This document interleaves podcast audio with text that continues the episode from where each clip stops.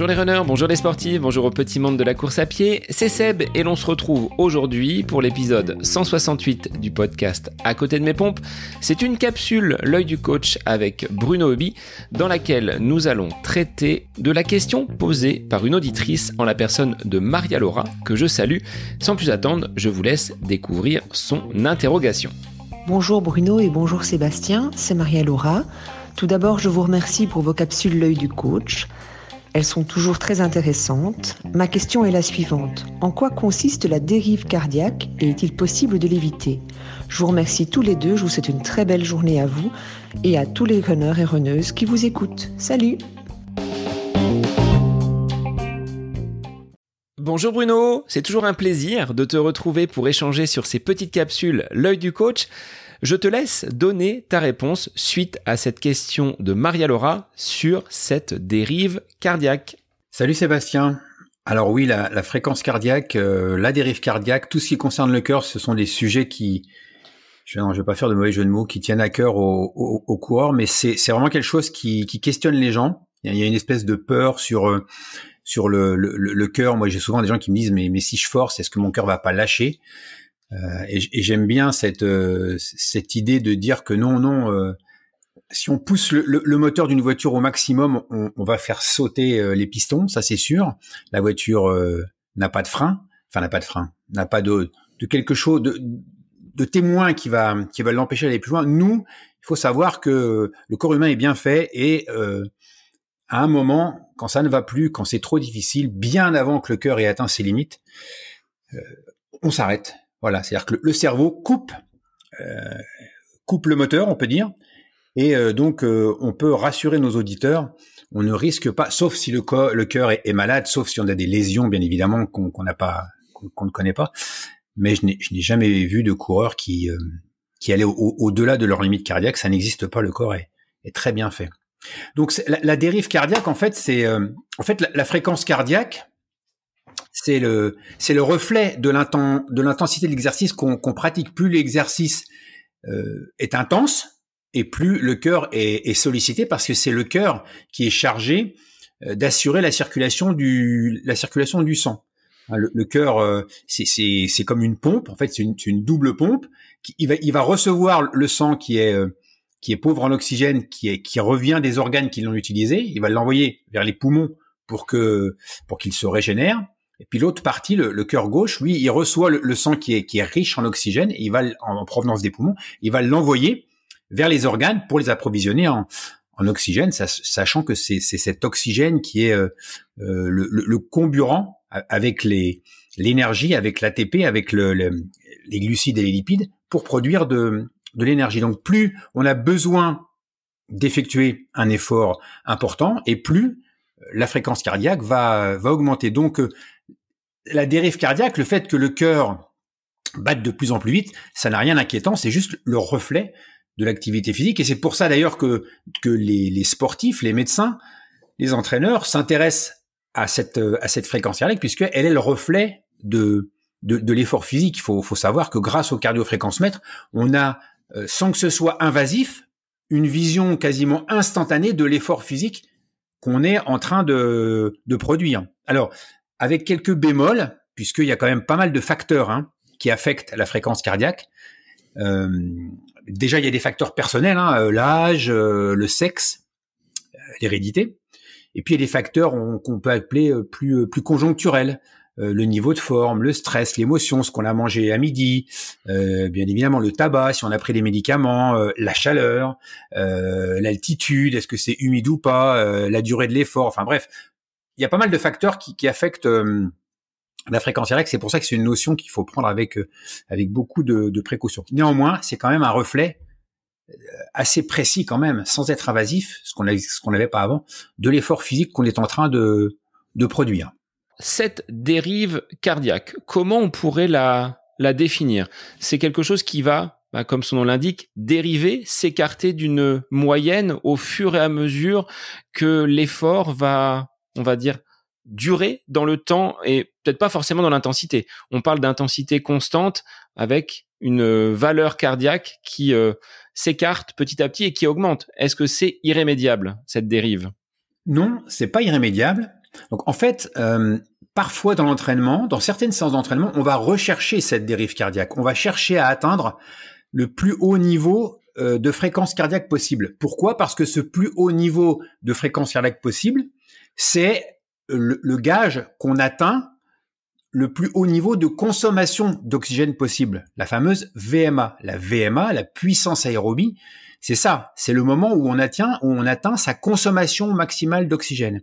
Donc, quand on cherche à développer sa consommation maximale d'oxygène, quand on cherche à développer sa VMA, on va chercher à avoir la fréquence cardiaque la plus élevée possible et le plus longtemps possible. Donc, moi, quand j'observe une séance de VMA d'un athlète, je vais pas regarder s'il est à 150, 160, 190 ou 200. Ça n'a pas d'intérêt puisque chacun est différent.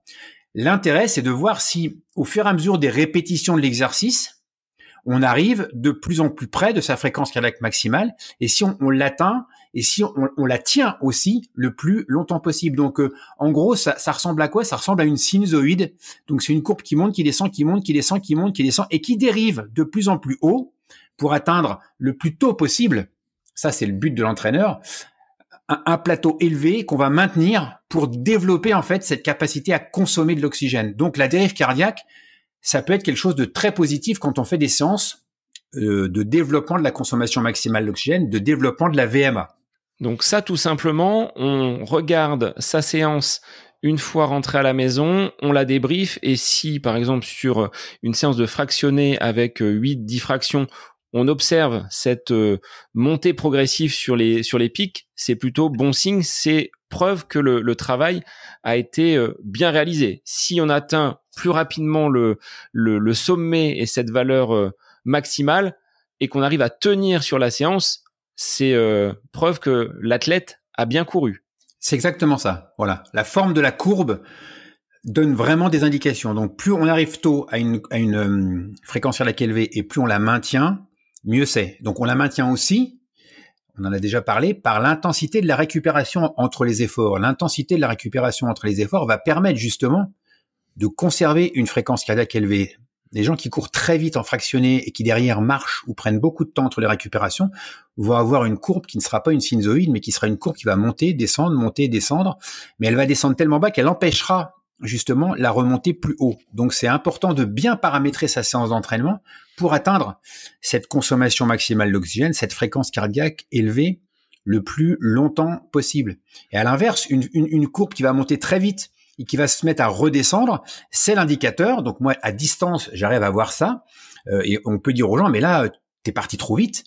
Euh, tu t'es grillé et puis regarde, la courbe, elle redescend ou elle monte plus parce que tu t'es mis dans le rouge et tu as loupé ta séance. Tu n'as pas atteint tes objectifs puisque euh, le but c'était de solliciter ta consommation maximale d'oxygène. Voilà, donc c'est très important pour moi dans l'analyse de la séance de regarder la forme de la courbe. Sur une compétition, Bruno, comment tu l'analyserais cette euh, valeur cardiaque? Parce que là, on n'est plus sur l'alternance de temps rapide et de temps de récupération.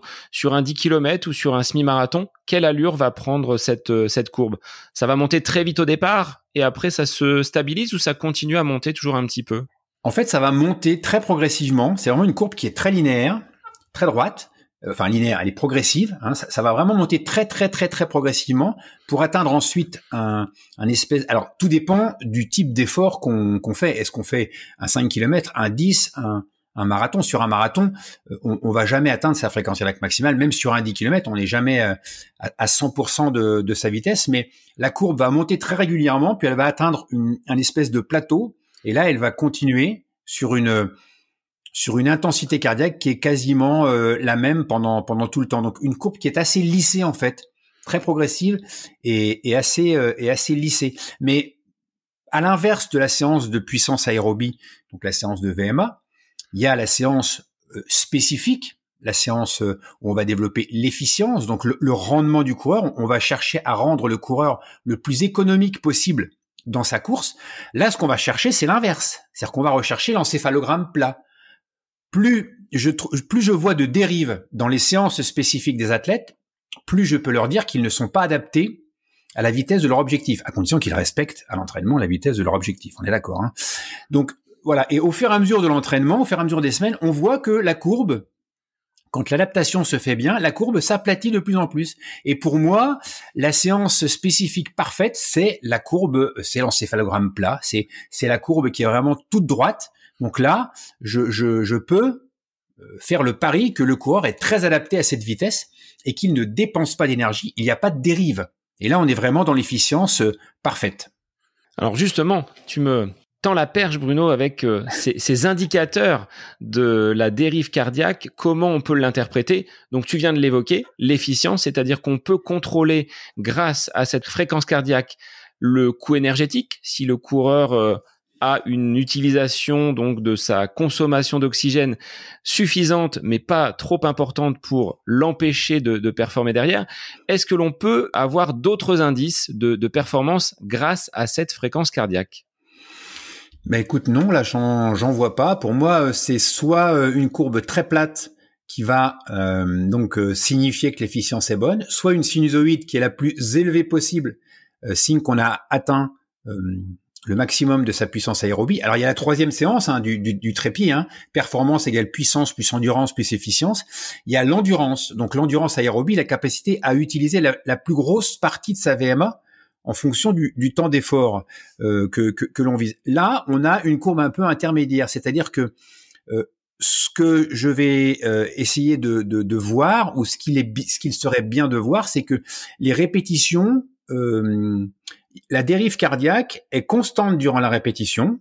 Donc, c'est-à-dire qu'on va partir euh, de 150, je dis un chiffre au hasard, et on va finir à 160. On va récupérer une minute, deux minutes. On va repartir de 155 et on va arriver à 165. Donc, euh, la deuxième courbe dérive aussi tout au long de l'effort, mais elle, elle est un peu plus élevée. Et puis la troisième, on va partir à 160 et on va finir à 170. Ces chiffres sont des exemples, bien sûr, mais comme on peut pas montrer de, de courbe pendant pendant ce, pendant ce podcast, j'essaye d'illustrer le mieux possible. Donc là, on va avoir une, espèce d'intermédiaire, une courbe qui va dériver continuellement dans, dans la fraction de l'effort et aussi continuellement tout au long de la séance. Et là, on peut euh, être quasiment certain que la séance de MA, la séance de d'endurance aérobie, a été bien réalisée quand la, la dérive est constante tant dans la fraction que tout au long de la séance. Est-ce que l'on peut rencontrer, Bruno, des facteurs qui vont être un petit peu extérieurs aux coureurs et qui vont accélérer ou augmenter cette, cette dérive? Oui, oui, bien sûr. J'en ai parlé, euh, ai parlé au début. Hein. Je parlais de tous les, de facteurs qui, euh, affectent euh, la fréquence cardiaque. Il, y en a, beaucoup. notamment en compétition ou à l'entraînement. Là, on est bien placé pour s'en rendre compte en ce moment, puisqu'il fait chaud. Euh, la température a une influence euh, importante sur la sur la fréquence cardiaque et du coup euh, l'hydratation va avoir une, une, importance aussi. Il faut savoir que le corps humain n'est pas fait pour pour pour courir. Les animaux sont capables de, de courir très longtemps, très vite. L'être humain, il n'est pas forcément fait, fait, pour ça. Donc on, on, a un système qui fonctionne pas très bien.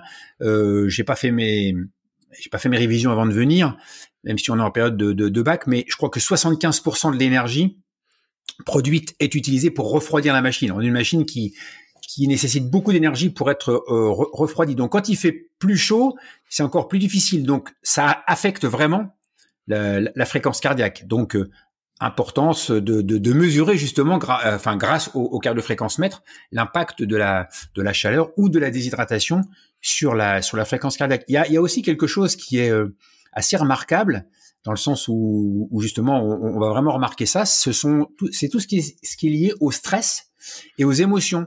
Euh, un athlète s'entraîne euh, à vitesse spécifique, la vitesse de son objectif à X pulsations, disons 160, et le jour de la course, il est à 165 ou à 170 tout le long sans ressentir plus de fatigue. Mais ça, c'est juste le stress, l'émotion qui font que euh, l'athlète a, pris euh, quatre ou cinq pulsations juste par euh, par l'effet de, de, de, de, l'environnement. Et là, de l'environnement plutôt émotionnel, hein, pas de l'environnement d'un point de vue de la, température. Donc voilà, donc il y a, y a, quand même pas mal de facteurs qui influencent. C'est pour ça que courir ou faire des plans d'entraînement en se basant exclusivement sur la fréquence cardiaque, pour moi, c'est quelque chose qui, qui n'est pas possible parce qu'il y a trop de facteurs qui, qui influencent la fréquence cardiaque. Imaginez qu'il fasse très chaud, vous soyez déshydraté, vous allez courir très lentement pour respecter votre fréquence cardiaque. Du coup, euh, l'objectif physiologique, il n'est pas atteint. Donc, euh, c'est pour ça que euh, pour moi, la fréquence cardiaque, c'est vraiment un, témoin de l'effort. C'est quelque chose qui va vraiment me, me, renseigner sur la façon dont la séance est réalisée et si elle est réalisée bien ou mal. Mais ce n'est pas un outil qui va me, qui va me servir à construire l'entraînement.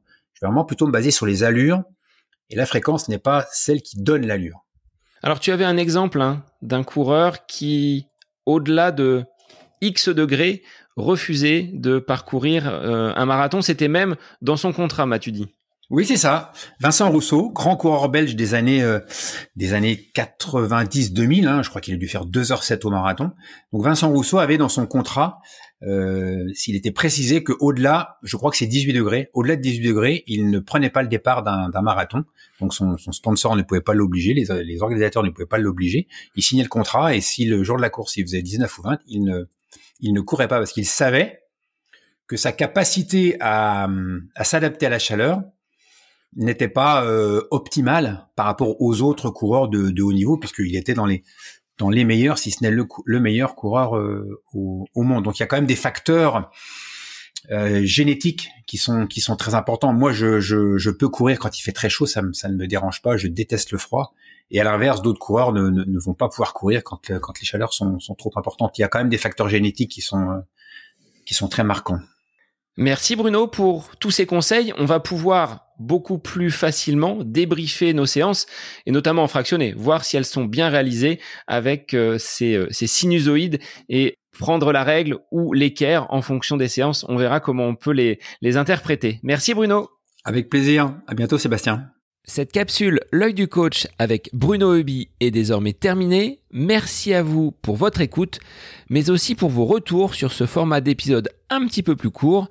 N'hésitez pas à nous transmettre vos questions, vos interrogations via les différents réseaux, Facebook et Instagram. N'hésitez pas à nous soumettre vos idées d'épisodes pour de prochaines capsules. Belle semaine à vous